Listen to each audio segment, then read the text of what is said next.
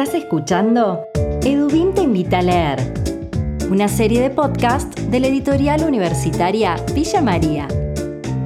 En cada capítulo te mantenemos al tanto de nuestras novedades editoriales. Conversamos con autores, editores y actores de la cultura del libro. En este podcast te acercamos mucho más que libros. Te invitamos a formar parte de nuestra editorial.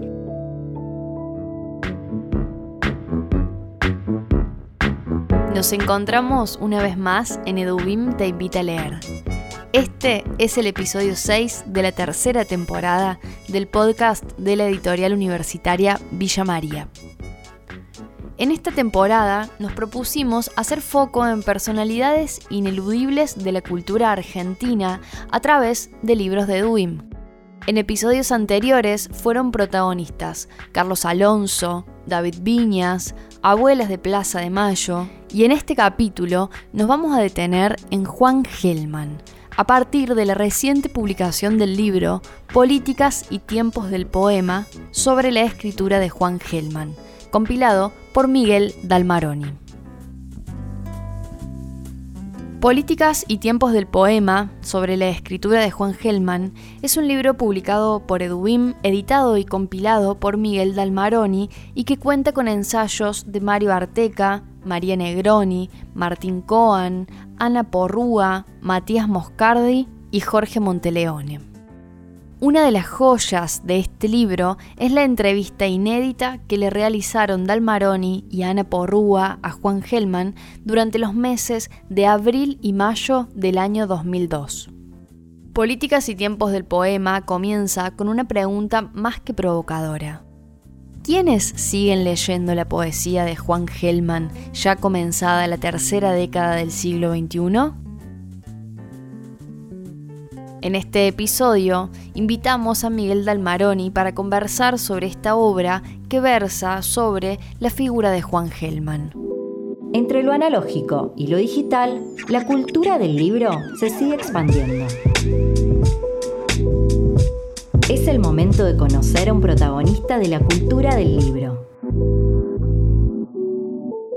En primer lugar, el compilador y autor de uno de los ensayos que forman parte del libro nos cuenta qué abordan cada uno de los capítulos que conforman la publicación.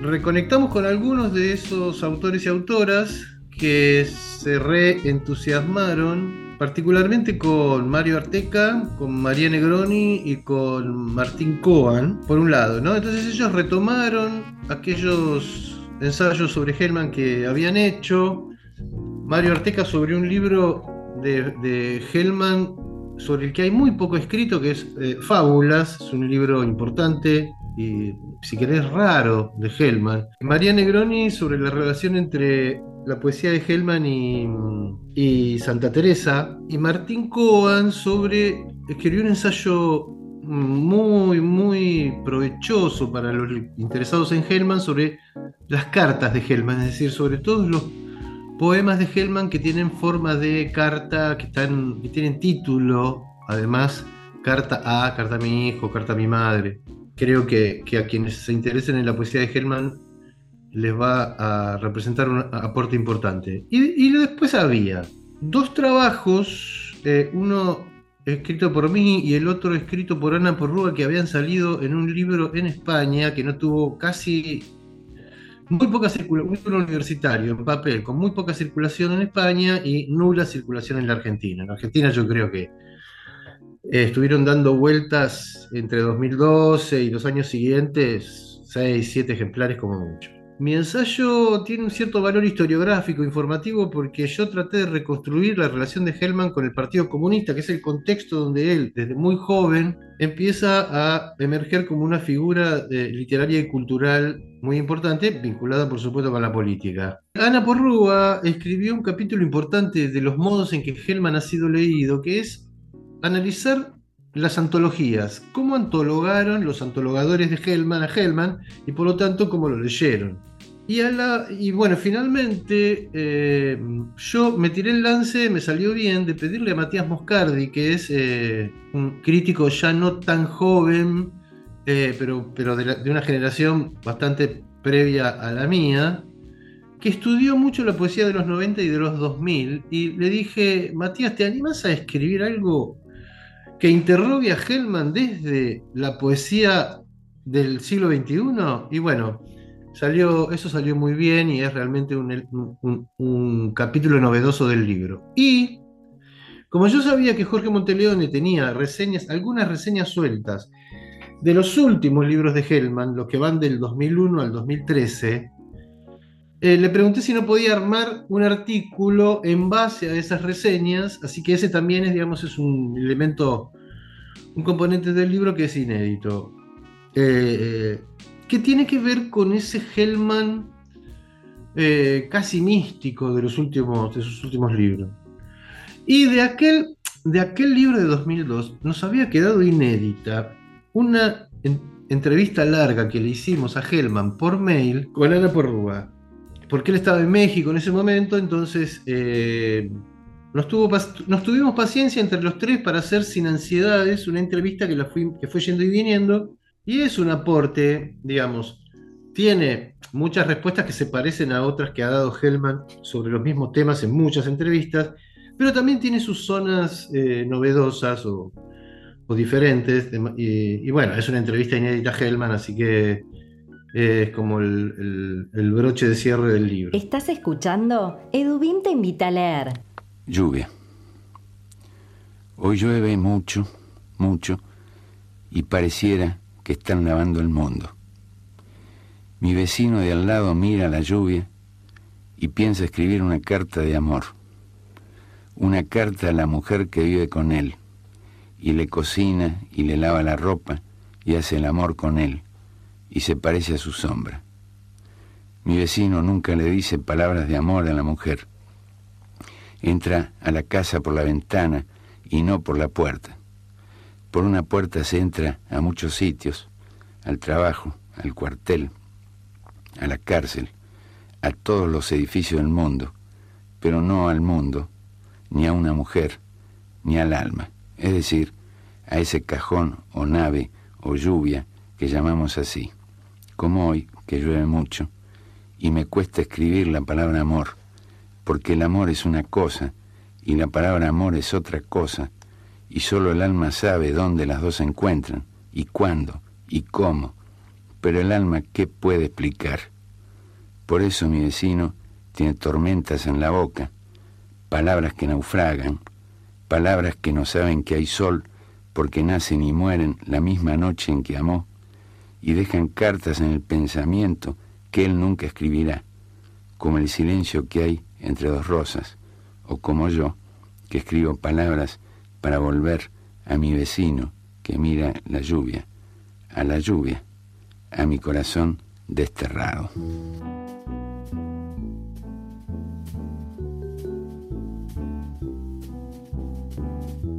Miguel Dalmaroni, en su ensayo Los comienzos de un joven poeta comunista, explora la relación de Hellman con el Partido Comunista y en particular con Raúl González Tuñón.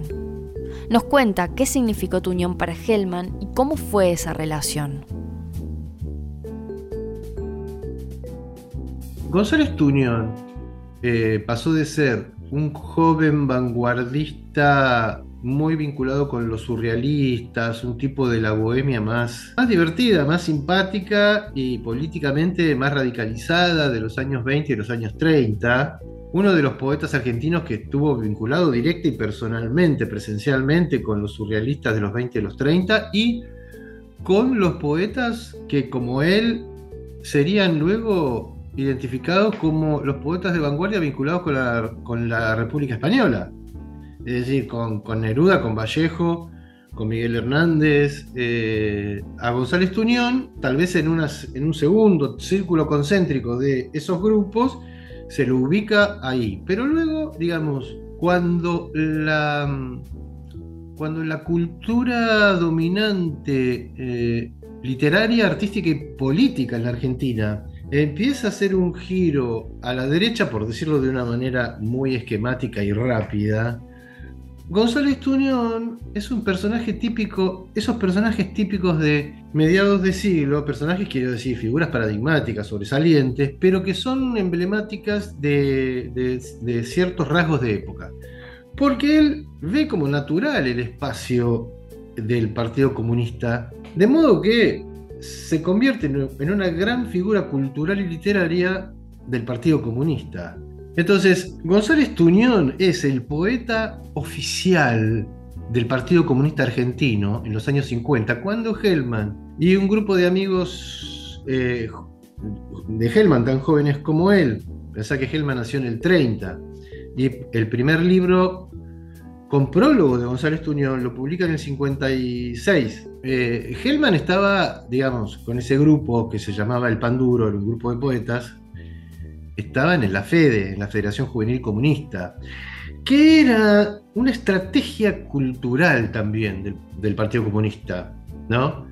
En ese sentido, el Partido Comunista y la FEDE, con figuras de la talla de González Tuñón, produjo, produjo un contexto de democratización cultural que es paradójico porque se parece un poco, en una escala por supuesto mucho menor, al contexto que después produjo el peronismo, digamos. Siempre se dice, bueno, no se pueden pensar escritores de clase media o de clase media media, como Manuel Puig, Rodolfo Walsh, Juan José Saer, sin los efectos socioeconómicos del peronismo en la clase media. Antes no había escritores que no tuvieran algún vínculo con sectores mm, más cercanos a, los, a, los, círculos aristocráticos en la Argentina, o en todo caso no había tanto escritor de clase procedente de las capas medias como hubo a partir de los años 50. Si González Tuñón te daba un espaldarazo,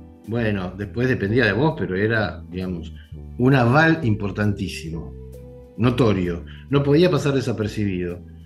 Y al que le tocó fue a Hellman es cierto que le tocó porque González Tuñón leyó bien el primer libro de Hellman, no es que eligió al Tuntún. Dijo, de este grupo, este promete. Y lo dijo, a su manera lo dijo en el prólogo que escribió para el primer libro de Hellman. Esa relación es muy importante. En, eh, la historia cultural y literaria argentina y en la historia particularmente de la poesía escrita en castellano en el siglo XX es muy importante. Amor. Amor que se serena termina, empieza. Qué nueva vejez le espera por vivir. Qué fulgor. Amor asomándose de sí mismo a sí mismo, siendo también memoria de sí, comiendo de sí. Qué vieja sombra le chupará la nuca. Oh pestes que visitaron mi país, atacaron, se fueron, ajenas como el viento. Juan Gelman comenzó a escribir a mediados del siglo XX y publicó hasta entrada la primera década del siglo XXI. Miguel Dalmaroni hace un repaso de las etapas de la escritura de Juan Gelman. Suele decirse que hay unos primeros cuatro libros, digamos, desde violín y otras cuestiones hasta Gotán. Gotán es del 62. Que, eh, en, los que Gelman encuentra un modo eh, legible de, construir, no obstante, de inventar, de crear una poética, una relación del, poema con el idioma que no estaba hecha, que llama la atención, que es nueva y que tiene un innegable valor literario por su originalidad, por su creatividad, por su novedad. Ahí hay, en ese corpus de, los cuatro primeros libros, hasta el 62, hay, eh, por supuesto, una temática sociopolítica, hay eh, ahí está María la Sirvienta, Pedro el Albañil, temas que tienen que ver con los obreros, eh, con los trabajadores, con la cotidianidad de las clases populares. El 62 es un año que está muy, muy, muy casi pisándole los talones al momento en el que Hellman, junto con otros eh, militantes del Partido Comunista, empiezan a alejarse, a elaborar una posición crítica que no se disuelve hasta que finalmente se van. Eh, alrededor del 64, un poquito después, él y otros se van del PC. En ese momento, Hellman escribe toda una serie de poemas, una larga serie de poemas, que se diferencian de, esa, de aquella primera etapa y que él publica recién en 1968 con un extraño título, un título casi te diría surrealista, que es Cólera Buey. En ese libro él rejunta, digamos, todos esos poemas que escribió en esa etapa de crisis, de identidad política, que tienen mucho de, intimidad, de, mucha, temática yoica, o sencillamente, para decirlo en los términos de la época, temática lírica. Bueno, y después en ese libro él empieza a inventar heterónimos como Pessoa. Entonces escribe, inventa un poeta japonés y escribe los, los poemas del poeta japonés, de Yamano Kuchiando. Eh, eh, bueno, ese es un camino de invento de heterónimos que va a llevar a un libro del 69 que muchos consideran, uno, consideramos uno de los grandes libros de Hellman, que es el que se titula Traducciones 3, o sea, él se hace y finge un poco en chiste que es el traductor de un poeta que él inventa. En este caso, Traducciones 3, los poemas de Sidney West. Después, eh, el otro momento eh, está marcado por, por eh, porque Hellman y su familia son, pocos años después, víctimas del, del genocidio.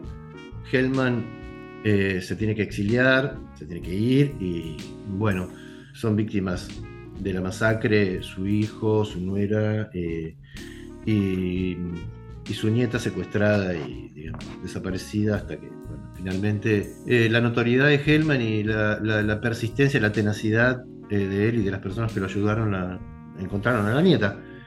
Entonces eso marca mucho, eh, esa etapa marca mucho el cierto cambio o cierta ampliación de la biblioteca de Hellman, es decir, uno va viendo no solo en sus declaraciones, sino en sus textos, que incorpora trama, articula con su escritura lecturas eh, que tienen que ver con lo exiliar, como las, eh, la poesía de los poetas místicos españoles, Santa Teresa, San Juan de la Cruz, cómo utiliza la figura del exilio como, como figura mística, es decir, los, los pecadores estamos exiliados en, en este valle de lágrimas, eh, es decir, estamos exiliados de, estar eh, con el Padre, estar con Dios, estar en una unión. Eh, estamos exiliados del paraíso, digamos, ¿no? de un contexto de, dicha, de felicidad.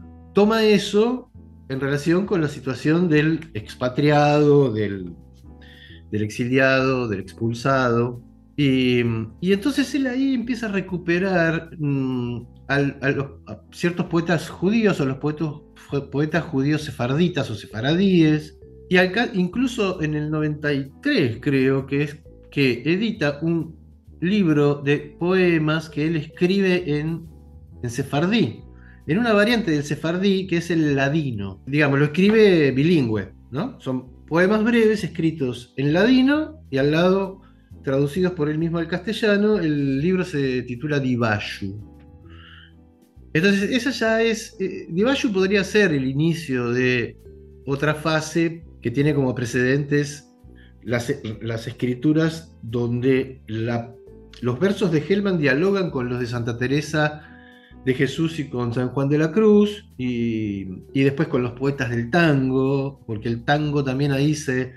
Digamos, en el interior de la poesía de Hellman se recicla como una referencia eh, de, la cuestión de la pérdida en sentido antropológico, en el sentido humano, ¿no? Como el tango tiene en el centro eh, el, lamento por alguna pérdida, no es el único tema del tango, pero en Hellman, que reescribe también poetas del tango en esos años, en la última década del siglo XX, la cuestión de la nostalgia y el llanto en el tango se recicla en relación con eh, no estar en la patria, con la patria perdida.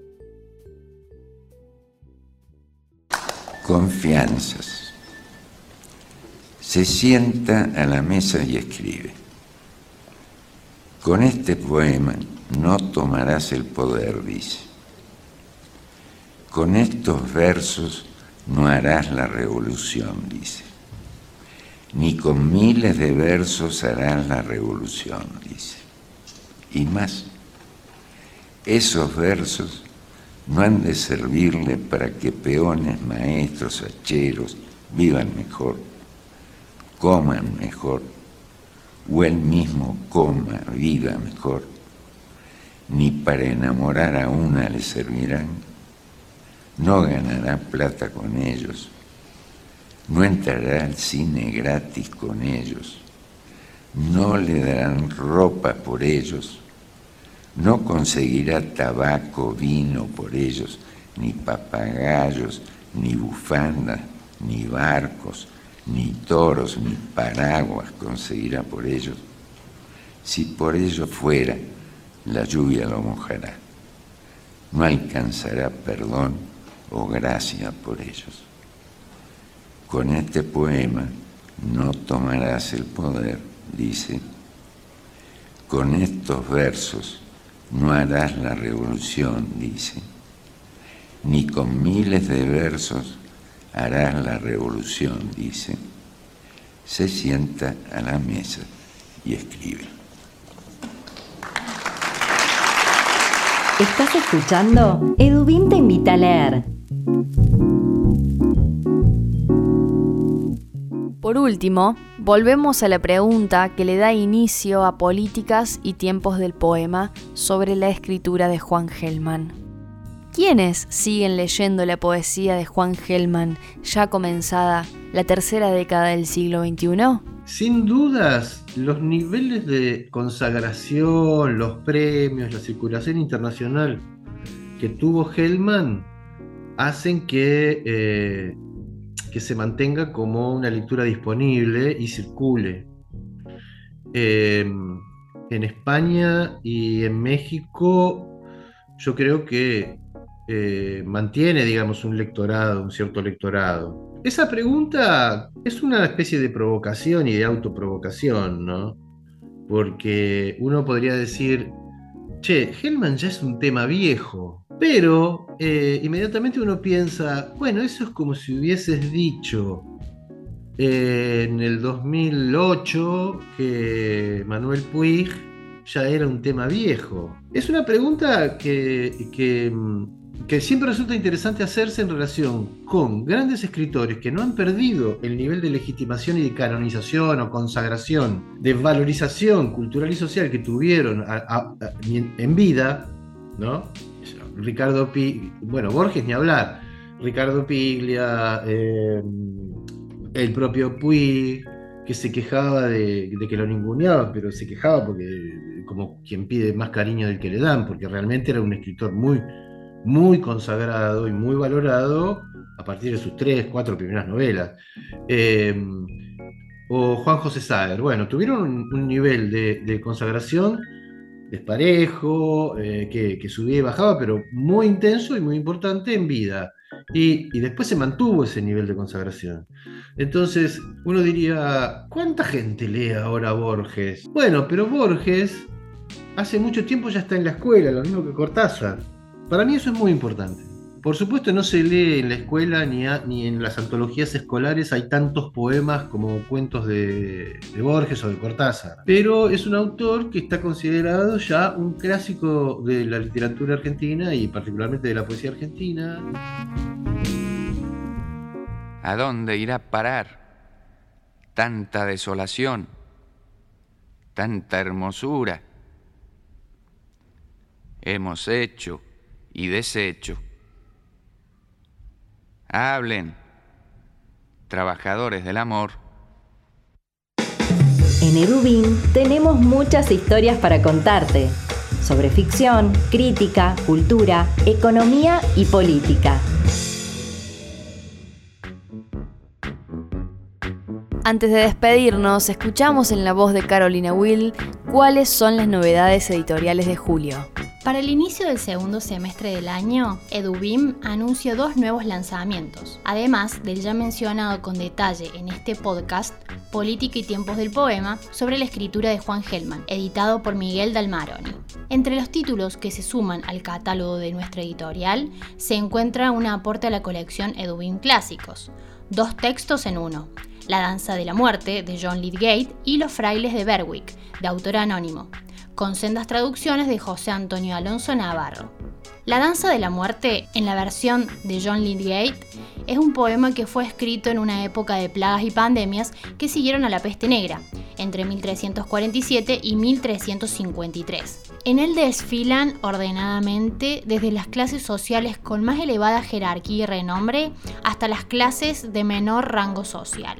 A todas ellas, la muerte se dirige desafiante y autoritaria, en su concepción alegórica y personificada, para advertirlas que ni el poder, ni la gloria, ni la fama, ni toda la sabiduría del mundo, ni la edad, detendrán el curso natural que ésta por su designio impone. Por otra parte, Los frailes de Berwick cuenta la historia de una bella mujer casada con un posadero llamado Simón y de un pícaro fraile franciscano. Ambos desean dar rienda suelta a su pasión, sin embargo, la llegada de dos frailes dominicos dará el traste con los planes de tan osada pareja. En segundo lugar, Edubin presenta desigualdades en la globalización, migraciones y movilidades en un espacio social transnacional, de Anne-Catherine Wagner, traducido por Cecilia Jiménez Unino y perteneciente a la colección Entre Culturas. Este libro reúne un conjunto de textos que Anne-Catherine Wagner escribió en distintos momentos durante los últimos 20 años. La autora interroga desde diferentes investigaciones y aristas la configuración de un espacio social transnacional y las posibilidades desiguales de movilidad en esta etapa de mundialización término que acuña el francés para nombrar a la globalización. El trabajo de Wagner es de suma originalidad, relevancia y pertinencia para analizar las movilidades desiguales de las clases sociales en el contexto de la mundialización y aporta pistas sugerentes para interpretar el modo en que la globalización impacta en las relaciones sociales y en la estratificación social, configurando grupos sociales que ya no pueden entenderse solo en el marco de las fronteras nacional-estatales. Edubin, la seguridad de un buen libro.